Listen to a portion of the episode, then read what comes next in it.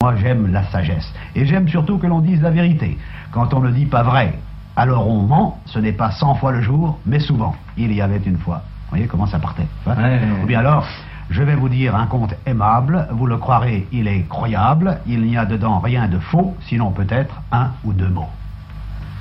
Les contes traditionnels de mon grand-père Alain Elias le Sabotier étaient des contes effectivement euh, dont la matière était quelquefois de son cru, mais qui étaient toujours taillés dans le patron des anciens conteurs. Il y avait toujours une formule initiale et une formule finale. Et mon grand-père en avait évidemment un certain nombre de rechanges, ça dépendait de son humeur. Et alors ça se terminait assez souvent par euh, euh, un mariage.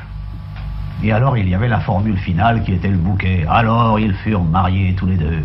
Jamais on ne vit une noce pareille. Et moi j'y étais, moi qui vous parle.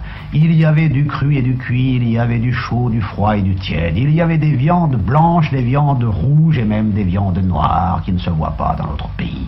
Il y avait des lièvres qui couraient dans les rues cru par devant et rôti par derrière, avec une fourchette et une cuillère dans le rable, attrape qui peut, mange qui veut. Moi j'ai voulu courir après, mais vous savez que j'ai une jambe qui est un peu paresseuse, alors je suis tombé par terre, et le lièvre m'a échappé, c'était justement le dernier.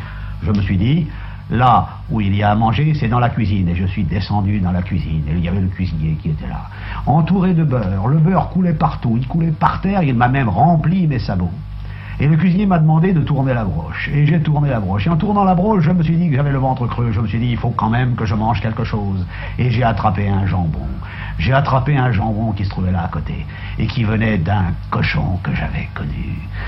Et alors, le cuisinier m'est tombé dessus.